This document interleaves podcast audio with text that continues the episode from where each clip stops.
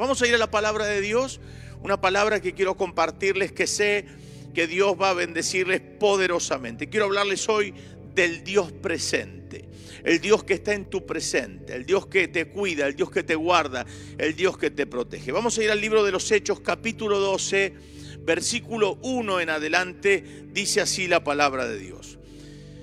En aquel mismo tiempo el rey Herodes echó mano a algunos de la iglesia para maltratarles y mató a espada a Jacobo, hermano de Juan, y viendo que esto había agradado a los judíos, procedió a prender también a Pedro.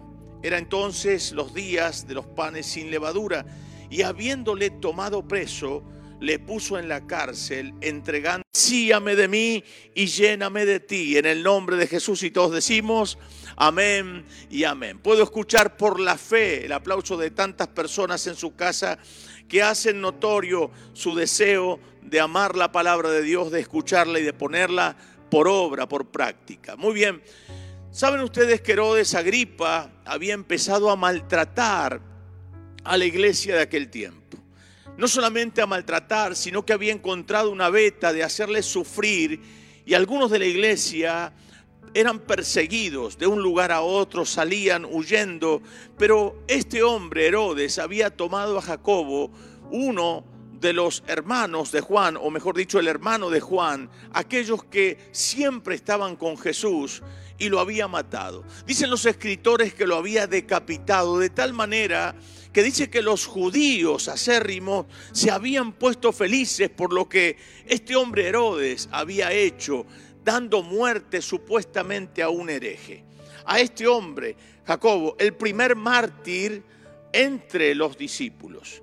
Porque también vemos el primer mártir de Esteban, uno de los diáconos, uno de los predicadores de aquel tiempo que estaban alrededor de los discípulos. Pero en este caso nos encontramos con Jacobo, el primer mártir de entre los discípulos del Señor, de aquellos que eran del grupo íntimo del Señor Jesucristo. Jacobo y Juan eran hermanos, eran los hijos de Zebedeo. ¿Ustedes recuerdan? Aquellos entonces que la madre fue y preguntó si podía poner a uno a su derecha y el otro a su izquierda.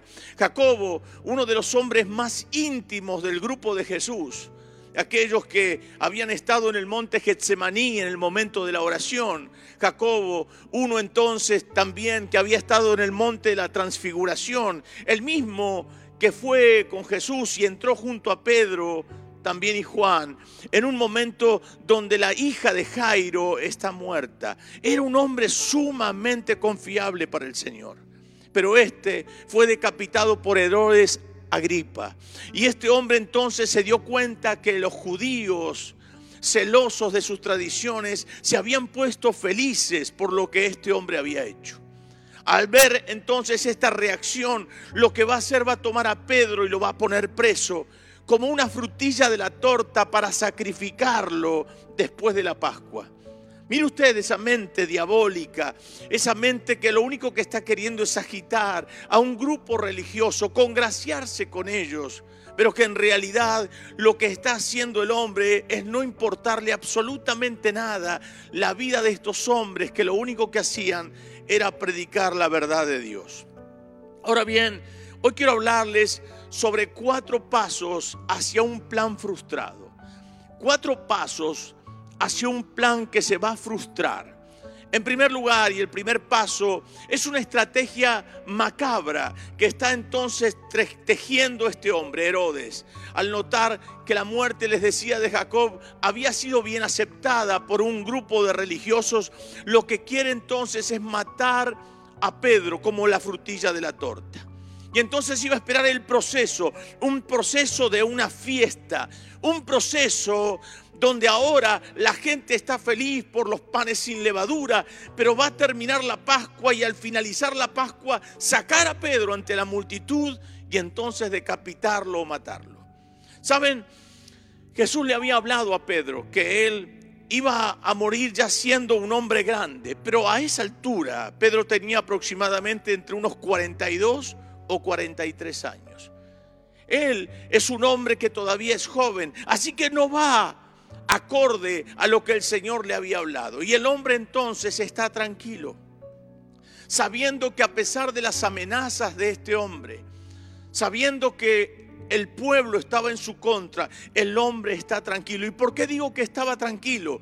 Estaba tranquilo porque aún en la cárcel y sentenciado a muerte, dispuesto él a morir por la causa del Evangelio, el hombre está descansando. Esperaba entonces ese proceso y mostrando su sentencia, este hombre contra los herejes, al ver supuestamente que la gente está feliz, quiere seguir agitando a su favor. Cuando el diablo planea muchas veces sus oscuros propósitos contra los hijos de Dios, no se da cuenta que el Dios que usted tiene y el Dios que yo tengo, el Dios que tenemos, termina desbaratando los planes del diablo.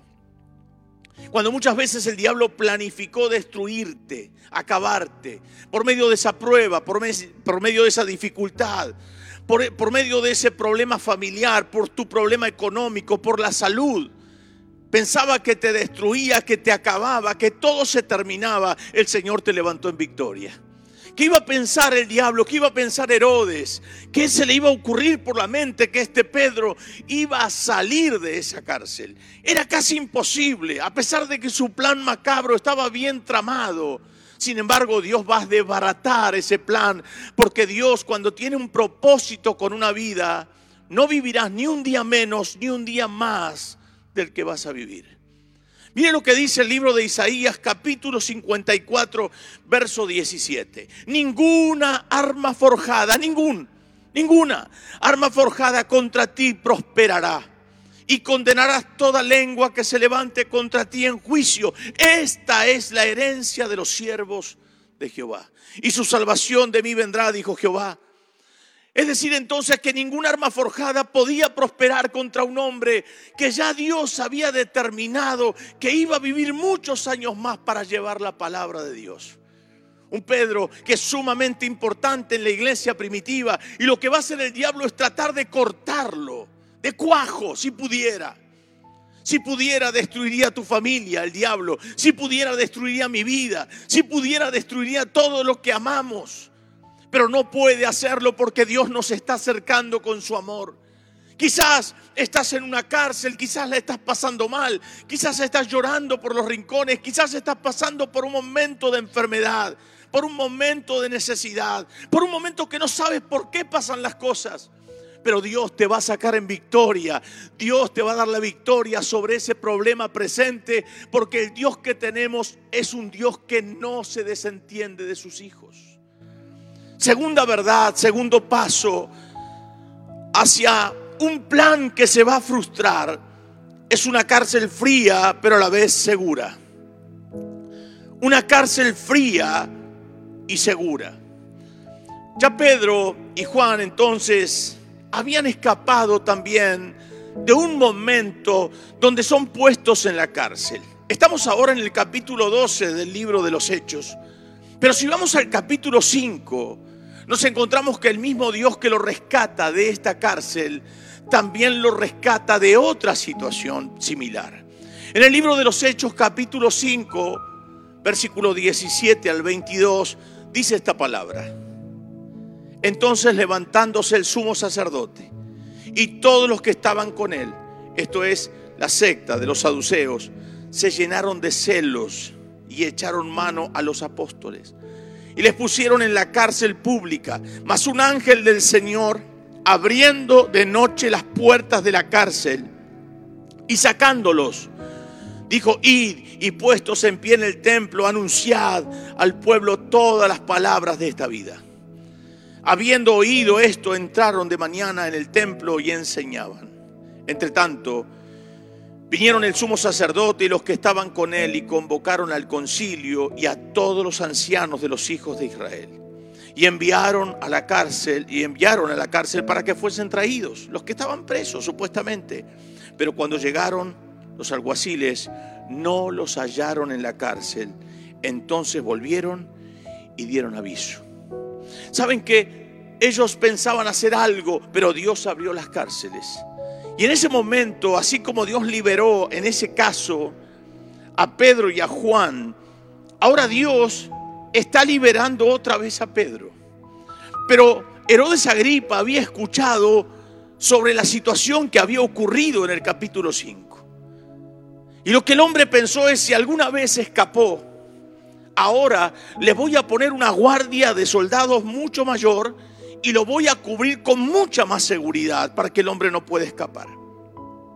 Así que le va a poner un grupo de cuatro soldados por cuatro grupos que son compuestos por cuatro soldados cada grupo, es decir, 16 soldados que se iban turnando cada tres horas para que no puedan dormirse. Dos estaban al lado del preso y ponían entonces sus cadenas en las manos de cada soldado, uno de cada lado, para que el hombre no se pueda ir. Pero a la vez, dos soldados en la puerta. Imposible de que Pedro pueda huir de ese lugar. ¿Y Pedro qué hacía? Dormía.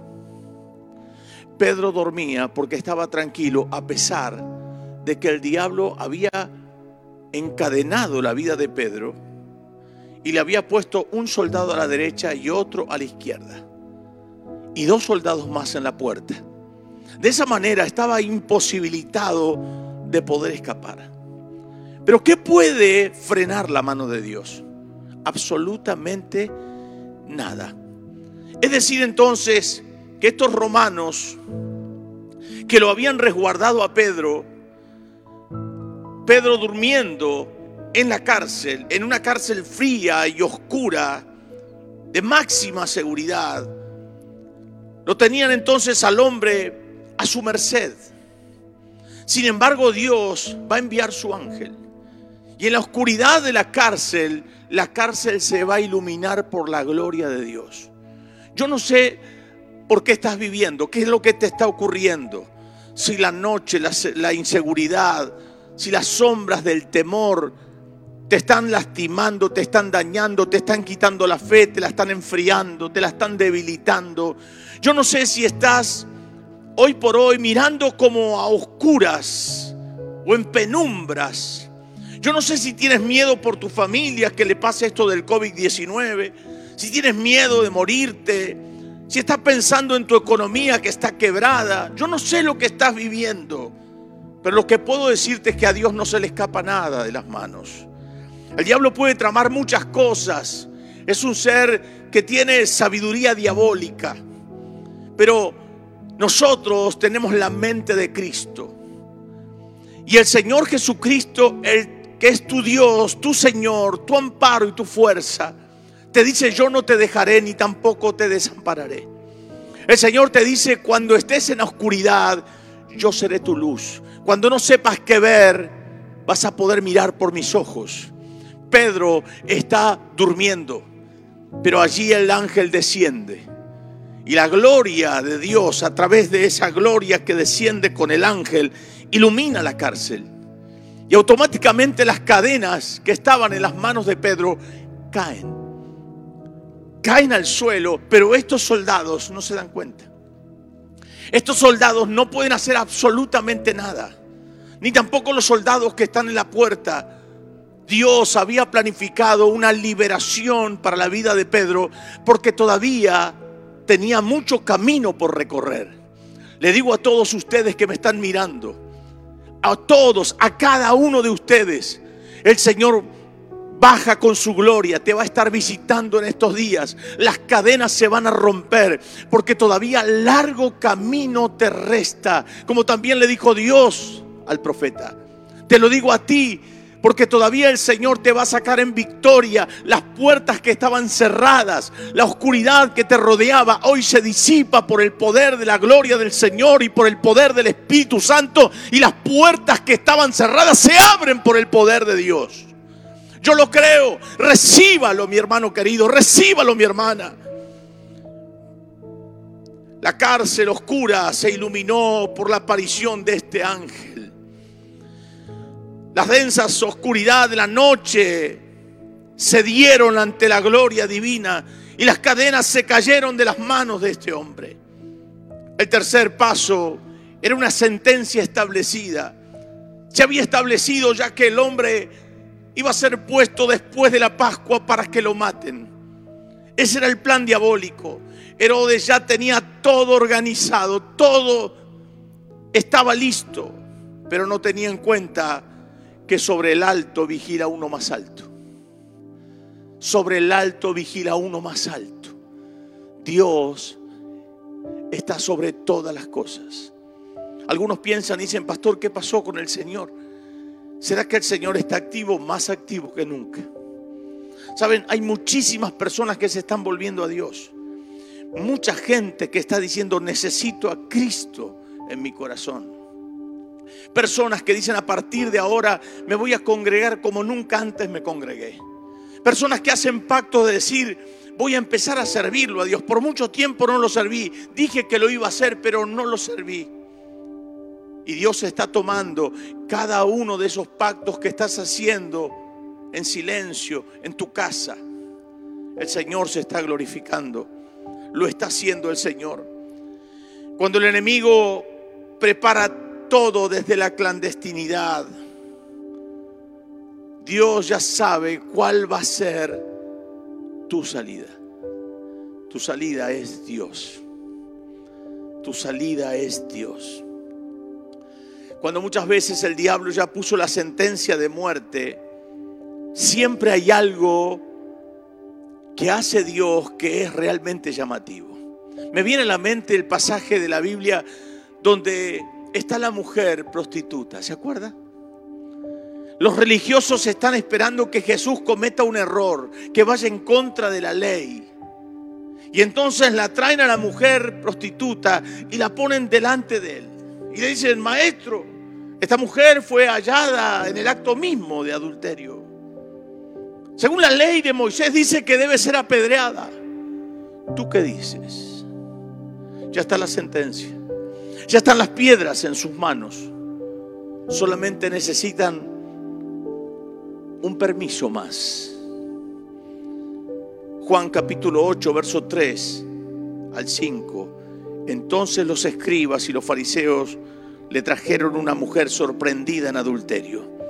Y poniéndola en medio le dijeron, maestro, esta mujer ha sido sorprendida en el acto mismo de adulterio.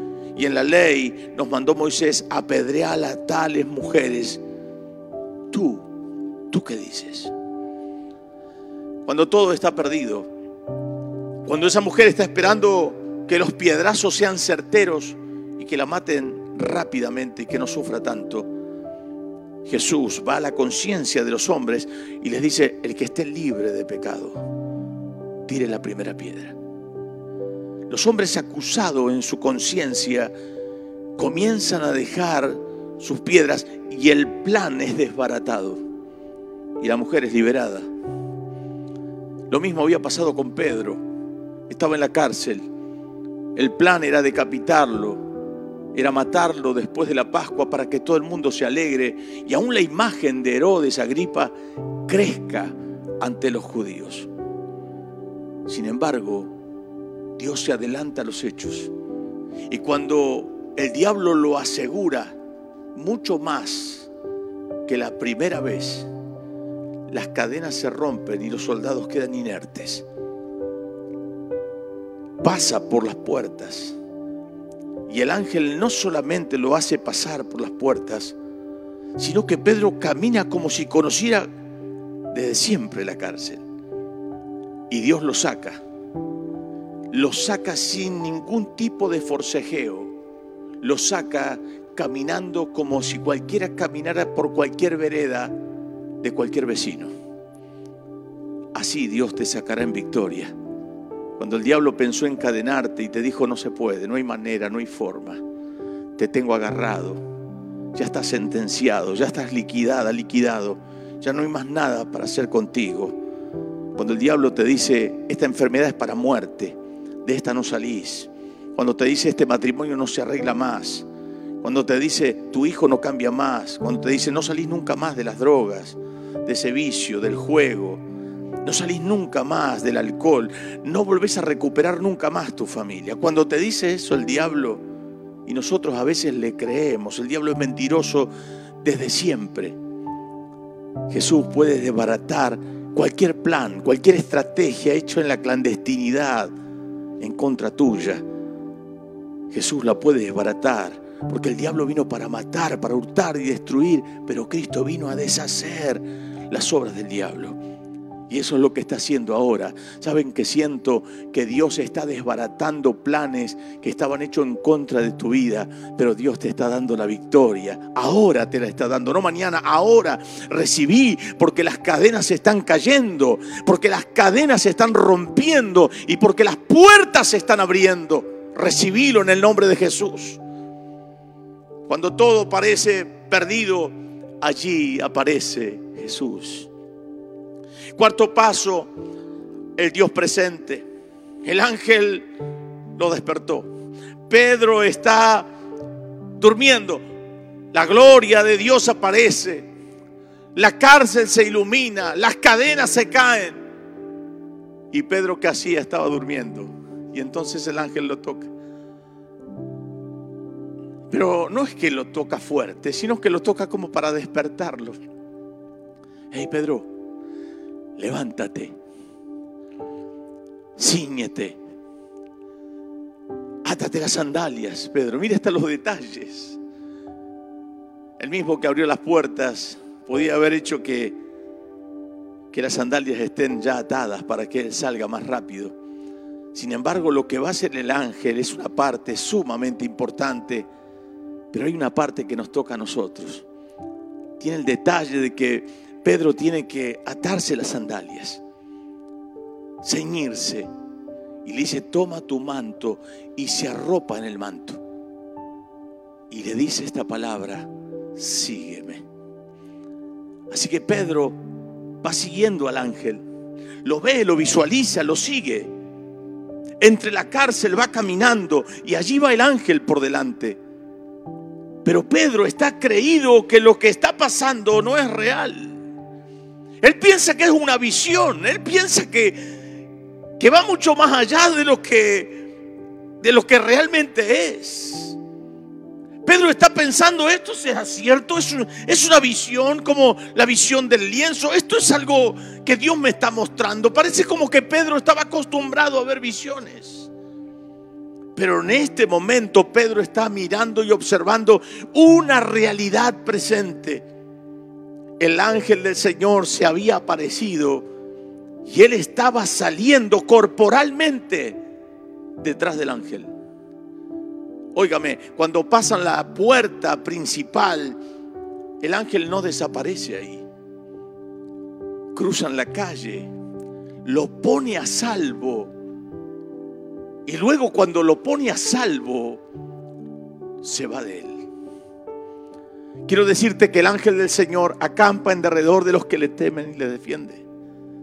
Pero el ángel del Señor no solamente te va a librar de esta situación, sino que te va a acompañar hasta ponerte a salvo.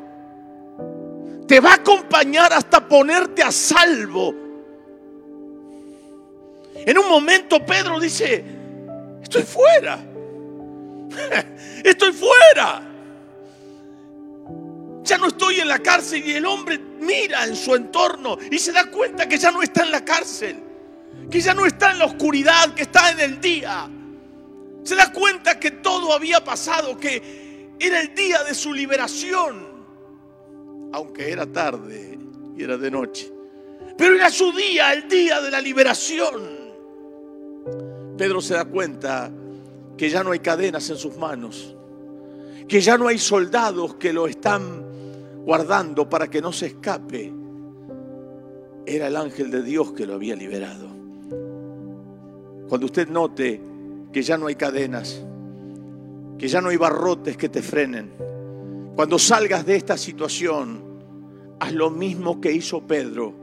Reconoce que no ha sido por tu capacidad, ha sido por la benevolencia de Dios para con tu vida. Cíñete, átate las sandalias. El ángel lo saca, dije, por la cárcel, lo acompaña hasta un lugar seguro y ahora entiende que la realidad era realmente asombrosa. Queridos hermanos, cuando el diablo pensó encarcelarte, Dios pensó en liberarte. Cuando el diablo pensó en muerte para ti, Dios pensó en vida para ti. Cuando el diablo te había puesto en un manto de oscuridad, el Señor trajo su gloria y te dio luz. Te iluminó con su palabra. Te iluminó con su gloria, con su amor y su ternura. Cuando el diablo puso barreras, cadenas y puertas que se cierran, el Señor rompió los yugos, abrió las puertas, quebró las cadenas y te abrió paso para que salgas en victoria. Cuando pareciera que todo estaba perdido, nos damos cuenta que Dios sigue estando en control de todas las cosas. ¿De qué voy a atemorizarme entonces? Pastor, es que si me toca a mí, si me pasa algo, mire, Dios lo va a guardar. Yo sé que Dios lo va a guardar, lo cree. Claro que Dios, es más, Dios está guardando a su pueblo. Y si algo nos pasa, es porque ha sido voluntad divina. Pero Dios no se desentiende de su pueblo. Yo siento que Dios está tocando el shofar. Está como avisando, está anunciando. Está llamando a su pueblo, a su pueblo apartado. Está llamando a los que están afligidos y que están en la cárcel de la desesperación. Está llamando a los que están en oscuridad, a los que viven en tinieblas. Les está diciendo, salgan de las tinieblas vengan a la luz. Les está diciendo, yo abro el mar para ustedes, yo abro las puertas. Es tiempo de que te vuelvas a Dios. No se puede estar lejos de Cristo en momentos tan difíciles como los que vive el mundo. Si en realidad los que tienen a Dios, algunos están afligidos, solamente piense por un instante cuál es la aflicción de aquel que no lo tiene. Quien tiene a Cristo tiene la vida. Pedro descansaba. Alguien una vez criticó y dijo, ¿cómo puede ser que Pedro duerma estando en vísperas al otro día de una sentencia segura de muerte? Y el hombre duerme. ¿Cómo no iba a descansar Pedro si había una iglesia que estaba orando por él? ¿Cómo no iba a descansar Pedro si tenía un Dios que le había dicho que iba a vivir más años y todavía era joven? ¿Cómo no iba a estar tranquilo Pedro si en el capítulo 5 un ángel había abierto la cárcel? Sabía que el mismo que lo había liberado en esos tiempos anteriores era poderoso para liberarlo de ese presente difícil. El mismo que te sanó, el mismo que te liberó ¿Te acordás cuando llegaste al Evangelio? El mismo que rompió esas cadenas oscuras. El mismo que hoy te hizo amarlo. El mismo que le dio sentido a tu existencia. El mismo que te liberó ayer y antes de ayer y el año pasado y el otro. El mismo que le dio sentido a tu existencia cuando no había sentido. Es el mismo que te dice, yo estaré contigo, te lo dije todos los días, hoy mismo y hasta el fin del mundo. Es el mismo que te dice, no tengas temor, tú me tienes a mí, porque el verdadero amor echa fuera el temor. En esta noche el Señor está poniendo en ti seguridad. El Señor te está diciendo, cree no solamente de palabras, cree con tu corazón. Cree con tu mente. Cree con tus sentidos. Cree que yo realmente soy el que soy. Y el que no te dejo y tampoco te desamparo. Para todos ustedes, ríase de este presente. Porque quien está con usted es poderoso para abrir las puertas y romper las cadenas. Padre, gracias por tu palabra. En esta noche te pido Dios que extiendas tu mano y pongas tu espíritu en la vida de muchas personas que no sienten el impacto de tu palabra. Señor, que el Espíritu Santo los selle ahora Que el Espíritu Santo los renueve ahora. Que el Espíritu Santo los envuelva ahora. Que el Espíritu Santo rompa las cadenas. Que el Espíritu Santo traiga luz a través de tu palabra. Que las puertas se abran. Que los enfermos sean sanos. Que los cautivos sean libres. Que los desanimados recobren ánimo. Que los tristes, afligidos, dancen y se gocen. Señor Jesús, no hay enfermedad que tú no puedas revertir en salud. No hay situación que tú no puedas revertirla en bendición. Señor, no hay situación que tú no puedas revertir, Padre, dije en bendición y en felicidad. Dios mío, aquellas personas que están sufriendo sean tocadas por el poder del Espíritu Santo. Señor, reprendo la enfermedad en esas vidas ahora. Al COVID-19 lo maldigo en el nombre de Jesús, de raíz. Que se sequen las vías respiratorias. En el nombre de Jesucristo. Aquellas personas que están enfermas en los hospitales, en las clínicas. Aquellas personas que están en sus casas, Señor, enfermos. Señor, revierte la situación, sánalos. Por tus llagas fuimos nosotros curados. Extiende tu mano, Dios Tócalos por tu amor y tu misericordia. Aquellos que están enfermos de cáncer, de sida, aquellos que tienen problemas en los huesos, Señor, en los órganos vitales, en las vísceras, extiende tu mano y sánalo por la llaga de Cristo. No hay enfermedad que tú no puedas sanar. Señor, aquellos que tienen temor, el temor sea revertido, Dios cambiado en valor en el nombre de Jesús. El temor se disipa y viene la seguridad del Espíritu Santo. En el nombre de Jesús, cubre la familia, cubre el hogar. Señor, te pido ahora, si usted puede levantar sus manos ahí en su casa, hágalo. Te pido ahora, Dios, que de manera milagrosa tú proveas a cada persona el dinero que necesita y aún más que ellos en tiempos de escasez vean la multiplicación de los panes y los peces. Que ellos vean en este tiempo, Señor, tu misericordia extendida. Que tú eres el Dios del maná. Extiende tu mano, Dios. Provee a tus hijos. Extiende tu mano. Guarda la niñez. Guarda a los ancianos. Te pido por nuestros ancianos. Dios mío, te pido que extiendas tu mano, Espíritu Santo. Guarde sus vías respiratorias, guarda a los ancianos de nuestro país, de Latinoamérica. Extiende tu mano, Dios. Pone tu mano sobre ellos, guardándoles y librándoles de esta peste destructora. En el nombre de Jesús de Nazaret. Creo por tu palabra, Señor que no hay cárcel que tú no puedas abrir, que no hay situación que tú no puedas revertir.